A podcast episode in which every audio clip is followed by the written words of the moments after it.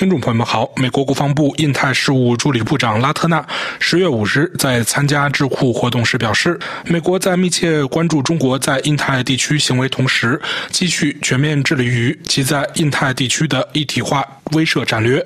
拉特纳在出席华盛顿智库战略与国际研究中心举办的“中国力量”待辩论年度研讨会发言开始时说道：“我知道主持人邦尼博士为大家安排了一个很棒的议程，有一些非非常精彩的辩论，非常关键的话题。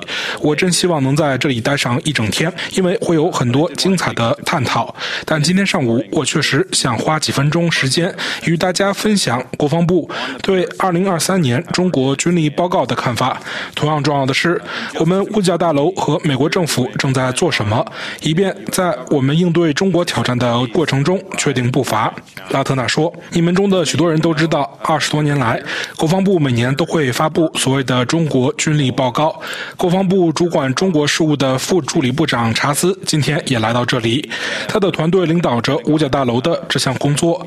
该报告有时被简称为 CMPR。国会。”在两千财年的国防授权法中，首次要求五角大楼提交这份年度报告，这是两党长期以来对解放军能力的关注和关切的一个重要例证。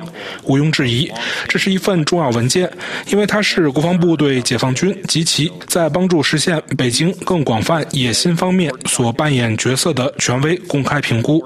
今年的报告很快就会发布，非常快。今天晚些时候，你们可以问查斯询问具体时间。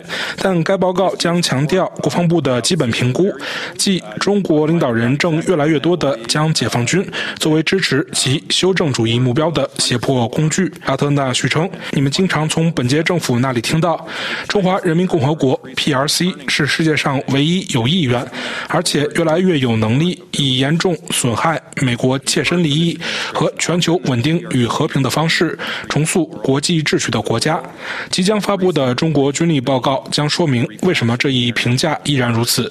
它还将说明为什么2022年美国国防战略将中华人民共和国确定为国防部的步调挑战。在此，我必须指出，将中华人民共和国列为国防部的首要步调挑战，是我们近一年前向公众发布的战略的首创。底线是这样的：我们清楚地认识到解放军日益增长的能力及其如何选择以威胁和破坏稳定的方式使用这些能力所带来的。挑战，拉特纳说：“例如，我们看到解放军的军机和舰艇继续对按照国际法行动的美国盟友和伙伴部队采取胁迫和冒险行为。这种情况发生在台湾海峡、东中国海和南中国海及其他海域。这包括解放军在空中和海上的活动。这些活动增加了事故演变为危机或冲突的可能性。我们还看到中华人民共和国继续快速扩张其核力量，并使之现代化和多样。”化，而这一切都缺乏透明度，并进一步延伸到太空和网络等领域。我们还看到，中华人民共和国对保持军方与军方之间的公开沟通渠道缺乏兴趣。我们的国防和军事官员可以在这种沟通渠道中探讨对这些活动以及其他类似活动的关切。众所周知，中方多次拒绝了美国国防部的邀请，没有机会直接与奥斯汀部长、参谋长联席会议主席和其他美国防。务官员进行沟通，我们将继续呼吁两国的最高防务官员之间进行实质性对话。拉特纳补充说，但与此同时，我们也知道这一点，即。印太地区的冲突既非迫在眉睫，也非不可避免，因为当今的威慑力是真实而强大的。我们正与我们的盟友和伙伴一道，通过推进地区和平与稳定的共同愿景，比以往任何时候都更加努力保持这种状态。今天上午，我想用余下的时间与大家分享一下我们在过去十二个月里共同取得的成就。首先，我们正在对国防部的关键能力进行投资，以便在本十年以及以后保持威慑力。正如你们从国防部高层领导人那里听到的那样，拜登总统提出的2024财年预算要求是我们历史上最符合战略的预算。这些投资将加强我们的作战优势，利用敌手的弱点，并应对印度太平洋的关键作战挑战。他们提供的能力将通过确保我们在冲突中取得胜利，来加强我们的战斗威慑力。我们的预算申请还寻求前所未有的研发资金。换句话说，这是国防部。有史以来申请的最大一笔研发预算。这些重大投资将帮助我们开发和部署突破性技术，在未来数十年内。遏制冲突的发生。第二，我们正在深化我们在整个地区的联盟和伙伴关系。几乎在所有情况之下，这些联盟和伙伴关系现在都比以往更加深入。这是美国最大的战略优势之一，而且正在变得更加强大。在我们的印度太平洋友邦投资于自身实力、相互关系以及与我们的关系时，国防部正在为他们提供支持。例如，我们正在支持日本努力获得新的反击能力。在昨天，奥斯汀防长和他的新任日本同行木原防相的双边会谈之后，你们可能听到了更多这方面的消息。在白宫的大力支持下，我们与印度共同发起了一项重要的新技术倡议。我们正在与东南亚各国合作，获取非对称能力及遏制北京的胁迫活动。根据美国的长期政策，面对中华人民共和国咄咄逼人的威胁和持续不断的施压活动，我们也在支持台湾的自卫。拉特纳说：“最后，我们正在将我们历史性的能力、投资和我们与盟友及伙伴的合作势头结合起来，以在印太地区提供一种更具机动性、分布更广、更有韧性和更具杀伤力的美国力量态势。与澳大利亚合作，我们正在通过澳洲基地增加美国轰炸机和战斗机的轮换，同时深化我们的后勤合作。”与日本，我们已同意在2025年首次将美国海军陆战队最先进的编队驻派前沿，在菲律宾，作为我们重要的美菲加强防务合作协议的一部分。美军现在可以进入该国四个新的战略要地，在巴布亚新几内亚。奥斯汀防长作为第一位访问该国的美国国防部长，创造了历史。我们最近与该国达成了一项防务合作协议，这将深化我们的双边安。全合作，拉特纳说。那么这些成就中的每一项都可以被视为我们在印太地区前沿存在在一整年乃至一整个任期的亮点。但是，通过拜登总统、国防部长以及政府各部门同事的不懈努力，我们在过去的十二个月里共同推进了所有这些成就。因此，最后请允许我说，根据今天会议的主题，解放军的力量当然很重要，但我们的力量也很重要。我们的盟友和伙伴的集体力量亦是如此。继续在印度太平洋有所作为，需要美国政府投入大量的关注资源，并确定优先次序。我们将专注于采取必要的行动。因此，再次感谢各位今天给我机会来到这里。谢谢你，邦尼。我期待着随后的讨论。So thank you again for the opportunity to be here today. Thank you, Bonnie, and I look forward to the discussion. 之后，活动主持人邦尼提问说：“遗憾的是，我们没有时间深入探讨所有问题，但我确实想跟进您在最前面提到的一个问题，那就是中国正越来越多地将解放军作为一种胁迫工具，与其他胁迫手段，无论是外交手段还是经济手段相比，您是否看到中方正在更多地使用军事手段？”拉特纳对此回答称：“是的，这是个很好的问题。我认为发言中的观点是，如果你回到五年或十年前，邦尼，您已经关注这个。”个问题数十年了。当时的情况是，有一种看法认为，是的，解放军正在现代化，但北京在很大程度上是在背后使用其军事工具，而不是在如何努力实现其外交政策目标方面，它是由外交和经济驱动的。国防部的中国军力报告所提出的，其在去年就注意到了，但今年越来越多的注意到，情况已不再如此。解放军曾只是在幕后，他现在是北京试图在东海、台湾海峡、南海。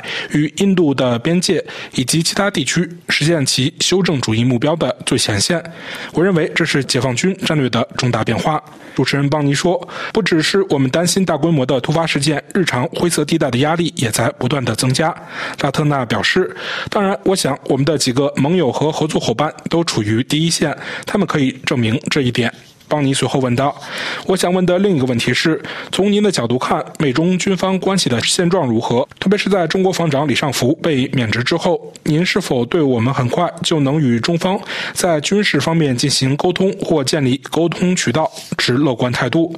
对此，拉特纳说：“关于你提出的第一个问题，即美中军方关系的现状如何？所谓我们今天在哪里？我们并没有达到我们需要达到的地方，也没有达到我们应该到达的地方。”在过去的一年里，国防部与北京对口部门之间的军民交流基本上处于关闭状态，偶尔会有一些互动。去年十一月，在东盟防长扩大会期间，奥斯汀防长确实在柬埔寨见了中国国防部长，那是他最后一次与解放军直接互动。在此期间，正如我所指出的那样。参谋长联席会议主席、其他美方官员、印太司令部司令阿奎利诺上将都曾试图与对方接触，但都没有成功。我们看到了一些新的机会，我有机会与中国驻美大使会面，阿基利诺上将有机会与解放军的一位高级官员进行会谈。但就我们已经建立的对话而言，无论是在政治军事层面还是在行动层面，这些对话都尚未恢复。因此，我们并不认为这些已经发生的零星。接触可以取代我们两国领导人之间的持续对话和持续沟通。阿特纳补充说：“我想说的是，从美国的角度来看，我们的立场自奥斯汀部长就任以来一直是百分之百一致的。”他曾多次表示，我们寻求与解放军保持开放的沟通渠道。我们认为这很重要，即使双方关系的竞争越来越激烈，当今也是如此。美方一直并将继续向解放军伸出手。你关于下一步的问题应该是针对中方的。我想我们今天可能有一些来自中国大使馆的代表在这里，也许他们能就此提供一些信息。但是如果有机会的话，我们绝对期待我们的最高领导人能够参与其中。主持人邦尼说：“我确实想跟进这个问题，看看并联系到我们的一些辩论。我们接下来要进行的第一场辩论是关于管理美中关系中的危机和紧张局势。从军事方面来看，您认为我们现在最缺乏的是什么？是我们需要做什么？是与解放军建立更多的沟通渠道？是我们如何能够更好地处理危机或事件？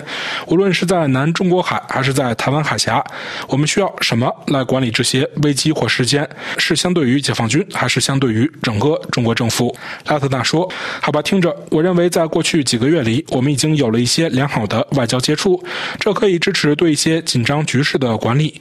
但我再次重申，我不认为这些可以取代军事领导人之间的直接沟通，以及军事操作人员的潜在沟通。我认为，我们仍然担心，一旦发生危机，我们没有沟通的习惯，我们没有关系，我们也没有我们所需的公开渠道，无法在我们。”希望的紧迫时间内处理这些问题，因此这才是我们认为这一点如此重要的真正原因。这不仅关系到潜在危机，还关系到在太空、网络、新领域、中国的核现代化等问题。正如我所提到的，这些问题也为局势升级创造了潜在机会。我们应该探讨这些问题。因此，我认为我们还没有达到我们需要达到的水平，这仍然是我们的一个优先事项。主持人随后问：“我有一个关于台湾的问题，这一直是您的团队和查斯的团队所关注的焦点。但就台湾问题而言，今天我们有两场与台湾有关的辩论，一场是关于中国领导人习近平何时如果有的话表明了统一台湾的时间表，另一场是关于中国是否更有可能考虑封锁或入侵台湾。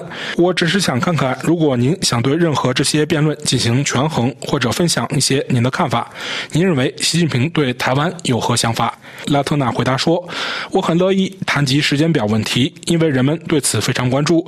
我认为中情局局长伯恩斯已经指出，习近平有解放军现代化的时间表，而这与侵略的时间表截然不同。”我们今天的立场是，我们认为冲突既非迫在眉睫，也并非不可避免。我们相信威慑力是真实而强大的，我们正竭尽全力保持这种威慑力。听众朋友们，感谢您的收听，也感谢飞利浦的技术合作。请在我们的英台纵览栏目中查看本期节目的详细内容。